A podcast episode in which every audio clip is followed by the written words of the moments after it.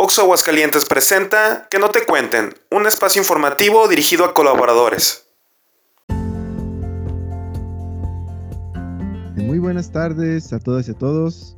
Eh, bienvenidas y bienvenidos a este espacio Diálogos en Oxo con mis colegas de Aguascalientes y Zacatecas. Adelante, compañeras, compañero, preséntense. Hola, buenas tardes a todos. Mi nombre es Yasmin García, encargada de Desarrollo Humano de Plaza Zacatecas. Un gusto, compañeros, pues compartir estos temas. Igualmente, un gusto estar compartiendo este espacio con ustedes, con nuestra audiencia de, de las diferentes plazas. Los saluda su amigo Ricardo Ortega, encargado de Desarrollo Humano de aquí de Plaza Aguascalientes. Gracias, Dani. Muchas gracias a ustedes, un gusto saludarles como siempre. Y pues bueno, el día de hoy vamos a hablar de un tema que me parece a mí bastante relevante, eh, ya que muchas personas, o yo creo que todas las personas lo sentimos, pero a nadie nos gusta sentirlo. Y vamos a hablar sobre el dolor emocional. Empecemos por, pues, ¿qué es el dolor emocional y qué función tendrá en nuestras vidas? Comentando acá sobre la, pregunta que haces, Dani, yo creo que, como lo mencionábamos anteriormente, todas las emociones son, son importantes, ¿no? Porque nos ayudan a expresar necesidades, ¿no? Y una de ellas, pues creo que también es el dolor, ¿no? O sea, el dolor nos ayuda a mostrar o a manifestar que algo está sucediendo dentro de mí y que algo necesita ser sanado, ¿no? También. Entonces, creo que pudiera ser algo eh, que nos ayude a expresar una necesidad, sea cual sea, pero que también nos ayuda como una señal de alerta, ¿no? Y que también es parte de las emociones y es parte también de un proceso de algún momento que, como ya lo mencionaste, Dani, todos hemos vivido alguna vez en nuestra vida. Sí, sí, complementando lo que comenta Jazz, eh, que coincido mucho con ella, sí considero que pues el dolor nos avisa de, algo que nos puede dañar, ¿no? Eh, algunas ocasiones hasta un, gran, daño grave potencial. Y, tanto el dolor físico y el dolor emocional, ¿no? O sea, imagine, ¿qué pasaría si, por ejemplo, nosotros tuviéramos la mano al fuego y no sintiéramos dolor? Pues no, imagínense, ¿no? Cómo, cómo se lastimaría nuestro cuerpo. Y creo que es la misma dinámica en el dolor emocional, donde, donde algo que nos ayudaría mucho es identificar cómo qué nos está causando ese dolor. O sea, ¿para qué? Precisamente para identificar qué es lo que nos está avisando y, en base a eso plantear estrategias que nos puedan ayudar a resolverlo, ¿no? Ya que, bueno, me, ha tocado casos que muchas veces y hasta incluso yo, pues a veces tratamos de evitar ese dolor. Eh, no quiero sentirlo, entonces en lugar de enfrentarlo le huyo. Y, y es cuando ya el dolor se convierta en lo que se conoce como sufrimiento. O sea, el dolor es inevitable, todos lo sentimos, es natural, es parte de la supervivencia, pero, pero no todos caen en, caemos en sufrimiento. Entonces yo creo que cuando huimos, por ejemplo, hablando del dolor emocional, cuando si me duele que tuve un problema con mi pareja o, o, que a lo mejor un día me fue mal en el trabajo, eh, quizás puedo tener una reacción de huida de me voy a tomar o, simplemente, o me reprimo las emociones, no le digo a nadie que estoy enojado, que hubo una injusticia y, no resuelvo el problema. Entonces, ¿qué va a pasar? Se va a seguir presentando. Y ya es cuando para mí eso se convierte en sufrimiento. E, es como esta, eh, pareciera paradójico, ¿no? Porque, eh, como bien dice Jazz, el, dolor nos, nos indica que hay algo que sanar, hay algo que atender. Sin embargo, eh, es común que no lo atendamos, que incluso hasta lo incorporemos en nuestra forma de vida, en nuestro diario vivir, en lo cotidiano, y que precisamente nos va a llegar a este, a este sufrimiento, ¿no? Eh, John Preston le, llama el, dolor necesario y el dolor innecesario. Que recordemos, la tendencia homeostática de los seres eh, vivos y de las personas a encontrar un equilibrio a pesar del malestar. Pero sí creo que sería muy valioso que podamos eh, tener ese espacio de reflexión para identificar y diferenciar lo que llega a ser un dolor necesario como lo es tal vez una ruptura de una relación de pareja eh, y diferenciarlo de un dolor necesario, que es mantenerse en una relación de pareja a pesar del malestar, a pesar de la falta de cooperación, de la falta de compatibilidad, de la falta de conyugalidad, eh, entre otras cosas que son motivos de, rupturas. Eh, ¿qué, piensan ustedes? El, por qué nos quedamos a veces en espacios, en lugares, en situaciones donde existe dolor? ¿Y qué otros ejemplos podríamos como poder eh, compartir? Mira, yo quisiera comentar algo sobre ese punto, Dani. Yo considero que cuando nosotros o una persona permanece en ese mundo de dolor, aunque se puede considerar que, pues, ¿quién lo va a hacer? ¿A quién le gusta tomar la decisión de quedarse ahí? También lo, de una forma inconsciente, permanece por dos aspectos. Uno, porque puede estar teniendo algunas ganancias secundarias mediante el manejo del dolor. O dos, por miedo a salir de nuestra zona de confort, de conocer gente nueva, de tomar decisiones y aunque sufra, o tenga dolor es un territorio que ya conozco. En la primera que mencioné que son esas ganancias secundarias que podemos estar teniendo y quizás alguno de ustedes puede estar pensando cómo. Imaginemos una persona que constantemente su discurso habla sobre el dolor precisamente, a lo mejor el dolor físico. Ay, fíjate que me siento muy mal, me, han operado tres veces de la rodilla, fíjate que, que me duele mucho la cabeza y, ya la persona, o hay personas que su discurso es este, se acostumbran a hablar solamente del dolor. Y, y, en un principio pueden tener la atención de la persona, que a lo mejor para obtener algo no se tengan que esforzar porque el otro se los lleva a donde están, aun cuando tengan las competencias y, tienen la posibilidad de realizarlo con sus propios recursos, pero los demás pues tratan de evitarle esa fatiga o, que posiblemente se tenga ese riesgo a lo mejor cuando aún no, no exista.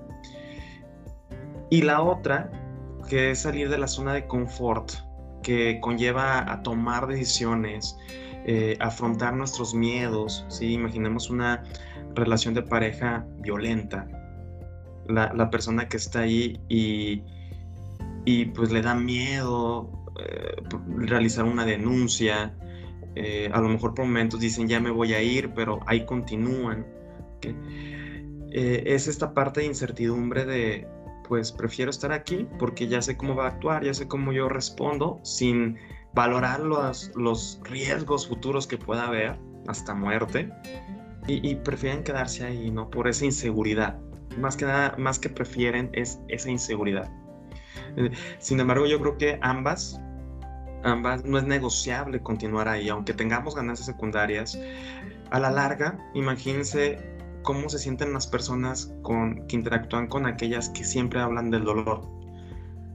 Quizás se van a cansar, se van a fastidiar y se van a ir.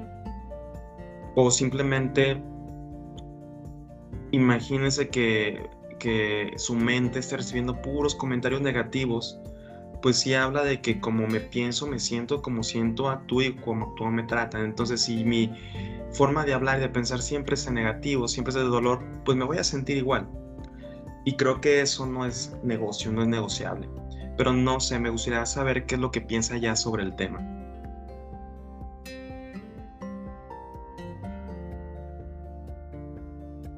De acuerdo contigo con las ganancias secundarias. De hecho, este, pues realmente creo que eh, decía Dani que pues estos ejemplos son muy buenos, como el que nos acabas de poner, porque también he visto en términos de cuando fallece alguien y la persona también cae en esto mismo que tú mencionas, Ricardo en buscar la autocompasión y el buscar esta parte de no, pobrecito, ayúdenlo, este lo necesita, ahorita no le digan nada, está bien, entonces creo que estamos obteniendo algo de, eso, ¿no? Estamos obteniendo algo de, la manifestación del dolor. Y definitivamente, eh, Dani decía, ¿qué es lo que nos lleva a tener esa postura, pues sí, las ganancias secundarias, pero yo creo que detrás de eso también hay, hay pues mucho más que está pasando por ahí conmigo. Por ejemplo, puede ser una dependencia emocional, puede ser a lo mejor estos apegos que generas hacia las cosas, hacia las personas, que me llevan a ahora sí que este dolor sea todavía más grande, ¿no? Entonces,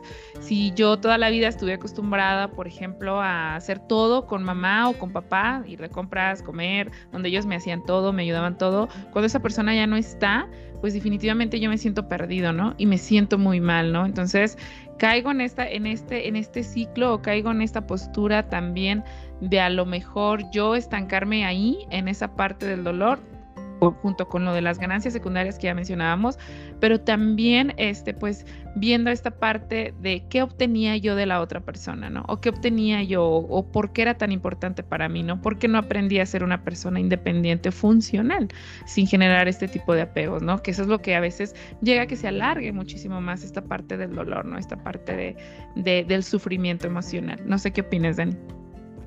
Y fíjate que estaba pensando ahorita en, cuando no nos podemos mover, porque también mencionaban eh, sobre el mantenernos y, esta parte de la zona de confort. Pensaba en, algo que, Giorgio Nardone habla en, un libro que se llama Pienso, luego sufro.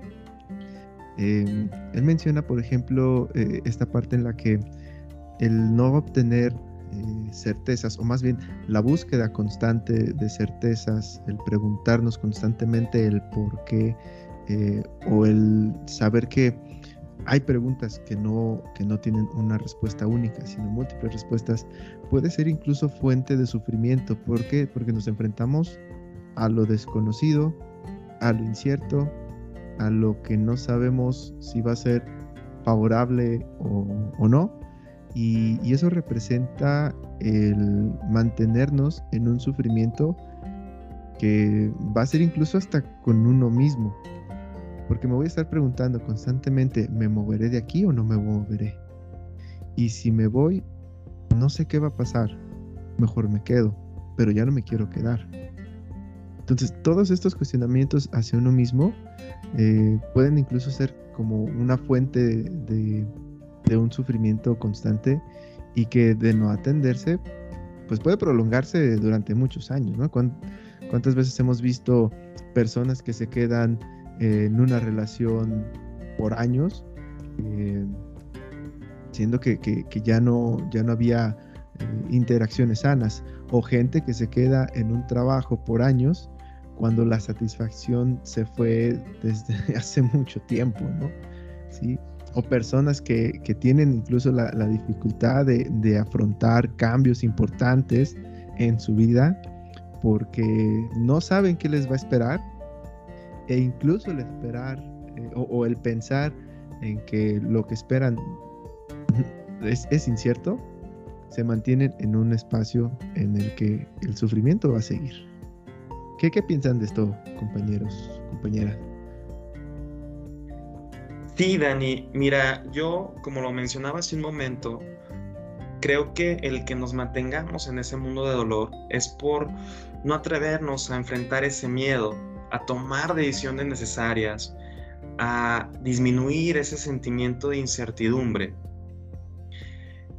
luchando contra nuestras propias inseguridades, dándonos cuenta que tenemos los recursos para poder, poder enfrentar esos retos, esas adversidades para no caer en un punto donde nuestro sentido de vida o nuestra vida se base en la huida de ese tipo de problemas, donde no nos deje disfrutar las cosas buenas que también tiene la vida. No digo que veamos el dolor o busquemos el dolor, porque eso también considero que es negativo, pero sí aprender a que es parte de la vida y que lo veamos de una manera propositiva donde si lo afrontamos vamos a crecer, vamos a fortalecernos. Eh, a lo mejor alguien puede pensar ahorita cómo el dolor me va a hacer fortalecerme. Voy a poner también un ejemplo desde la parte física. A mí me gusta mucho lo que son las artes marciales y cuando empecé a ir en lo que son las low kick o las patadas bajas, me dolía muchísimo mi, mi espinilla. Podía hacer dos cosas, dejaba de ir o la otra lo enfrento. Lo enfrenté en un principio me costó trabajo, pero llegó un momento donde fortalecí ya no tenía dolor y estaba fuerte de esa zona. Yo opino que esto pasa también en lo emocional. Cuando nosotros enfrentamos esas adversidades y vemos y nos damos cuenta de lo que somos capaces y que sí sabemos enfrentar esos problemas y tenemos los recursos, pues nos vamos a sentir más satisfechos con nosotros mismos, más seguros. Me he preguntado mucho qué diferencias tienen aquellas personas que tienen más resiliencia o mayor resiliencia al manejo del dolor a las que no. Y yo creo que es la experiencia de vida y el atrevernos a enfrentar cualquier obstáculo que se nos presente. Quien lo hace se da cuenta de lo que es capaz. Quien no lo hace, podemos vivir en un mundo de inseguridad, pero no sé qué opinen ustedes. de acuerdo. Siempre les digo que en la vida tenemos como una canastita de herramientas que nos brindan nuestros papás, la gente con la que crecimos, pero algunos con más, con más herramientas que otros, pero al final de cuentas, pues esas son las que determinan cómo somos ahorita, ¿no? Entonces sí, yo creo que ahorita con lo, justo con lo que mencionas, Ricardo, de, esta parte del dolor, me gustaría empezar a comentar sobre qué podemos hacer, ¿no? O sea, no solamente, bueno, identificarlo, ya lo, ya lo, lo platicábamos, pero también como esta parte de autocompasión que es bien importante aplicarla cuando yo estoy teniendo un sufrimiento emocional, ¿no? El sobre todo el decir, a ver, tú le hablarías así a un amigo, a la forma en la que te estás hablando, la forma en la que te estás tratando, la forma en la que eh, pues estás viviendo el dolor, porque solemos ser muy duros, ¿no? Con nosotros mismos, ¿no? Sobre todo cuando estamos pasándola mal, ¿no? Pareciera como si fuera una, una autocrítica muy dura. Entonces, nosotros le hablarías tú así a un amigo y pensar, ¿no? Pues no, realmente no le hablaré así, no le diría así, ¿no? Permitirte sentir esta parte de las emociones, no huir de ellas, ya lo decía Ricardo, pero también esta parte de, de no eh, eh, juzgarnos, ¿no? Es como cuando a veces decimos, ay, es que eh, merezco que me pase esto o me pasó esto porque no he hecho las cosas bien. Y eso es tener una actitud muy dura hacia ti mismo, ¿no? Tener una autocrítica muy dura. Entonces, la parte de la autocompasión, el entender que somos seres humanos, que nos vamos a equivocar, que tenemos derecho a sentir esas emociones, tenemos derecho a sentirnos mal, es lo que nos va a ayudar también este proceso de crecimiento, ¿no? Y de aprendizaje, ¿no? Sobre todo. Sobre todo creo que las personas que han experimentado el dolor en una gran medida han generado un, algo que se conoce como resiliencia muy importante y que lo podemos ver este, en algunas personas, ¿no?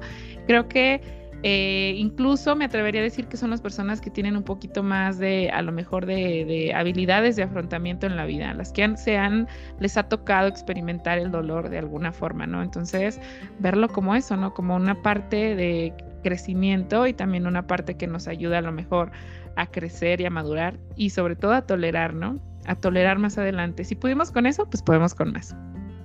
Claro, podemos con lo que se, lo que se venga, con lo que se presente. Eh, también estaba pensando en, otra cosa que, yo veo que genera mucho dolor.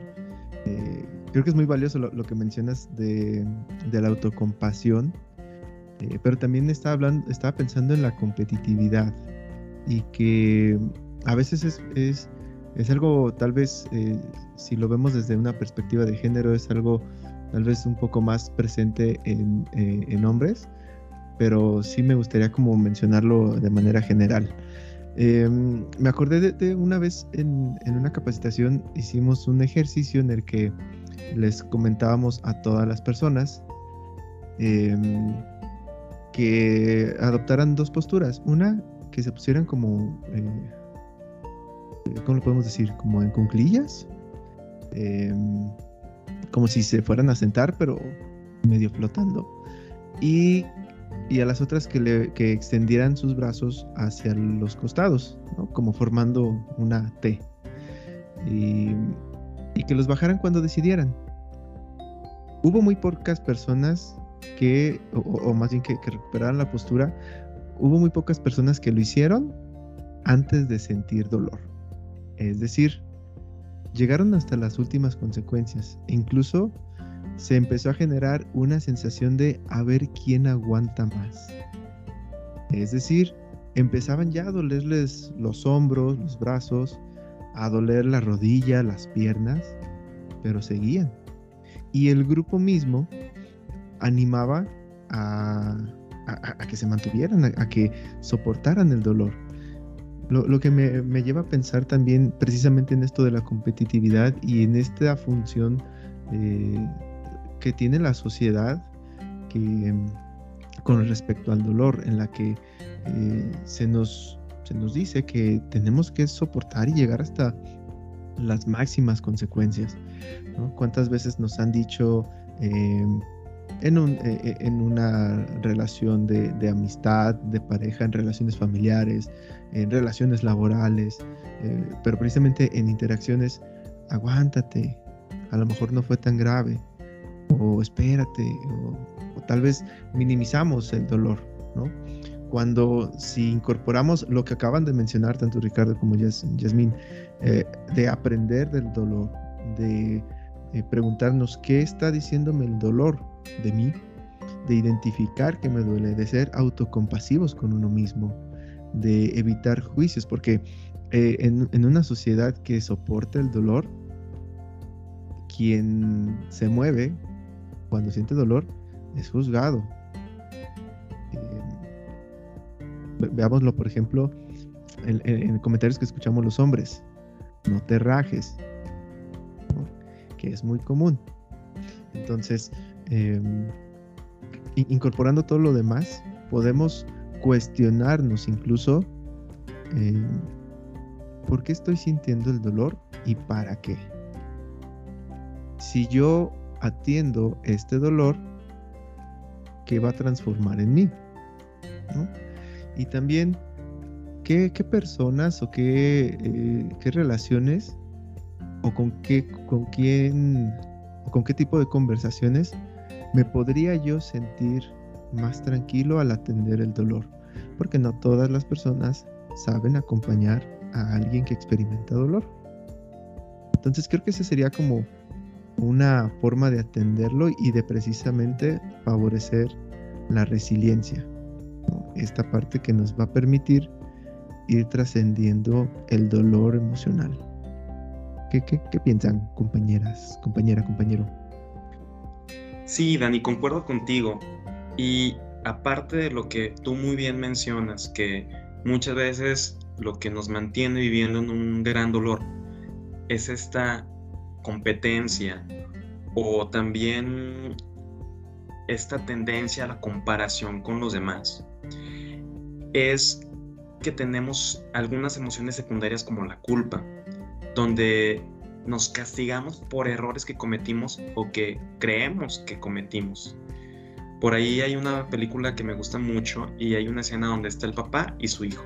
Y el hijo le pregunta al papá, oye papá, ¿por qué las personas buenas permiten ser maltratadas por personas malas. Y el papá le contesta, cada quien recibe el amor que cree merecer. Y muchas veces caemos en esto donde aceptamos relaciones donde nos descalifican, donde nos critican, porque no nos perdonamos a nosotros mismos y es una forma de autocastigarnos.